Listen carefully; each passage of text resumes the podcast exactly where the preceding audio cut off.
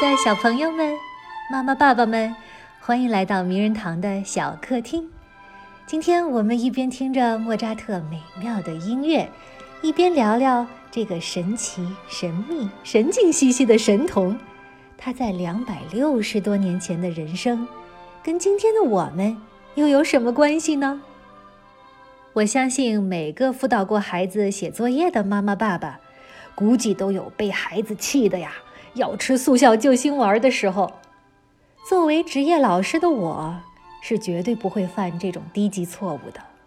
我一般呢，都是先把速效救心丸含在舌头下面，再开始检查女儿的作业。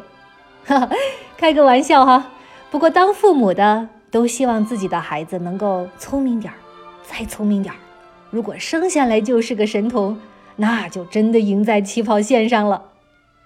在我怀着女儿的时候，亲朋好友为我组织了一个 baby shower，送了我一大堆的母婴用品，从婴儿车到给小 baby 剪指甲的专用指甲钳，哇，眼花缭乱的。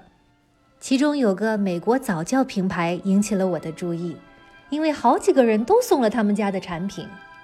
这个品牌估计不少中国的爸爸妈妈也买过，叫 Baby Einstein，小小爱因斯坦，主要生产给小 baby 听的古典音乐，其中啊选的最多的，对了，就是莫扎特的曲子。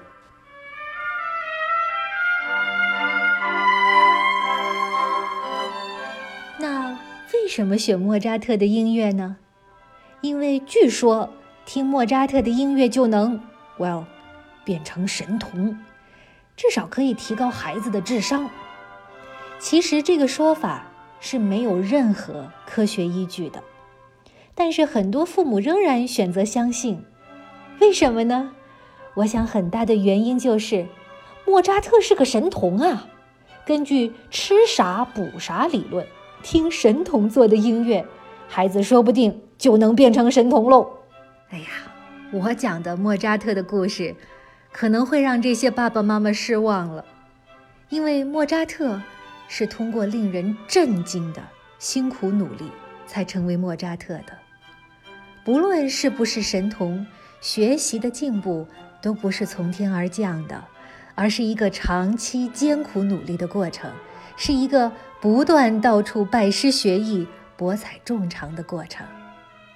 我不知道这样的真相对你来说是一种安慰和鼓励哦。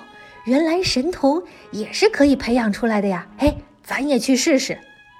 还是一种更深的焦虑。天哪，神童都那么努力了，咱家那熊孩子还有机会吗？神童也许赢在了起跑线上，但是人生的路长着呢。我们又不是比立定跳远，对不对？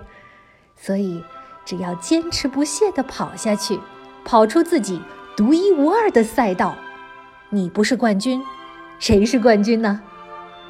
好的，今天就聊到这儿，我们下一期名人堂的小客厅再见吧。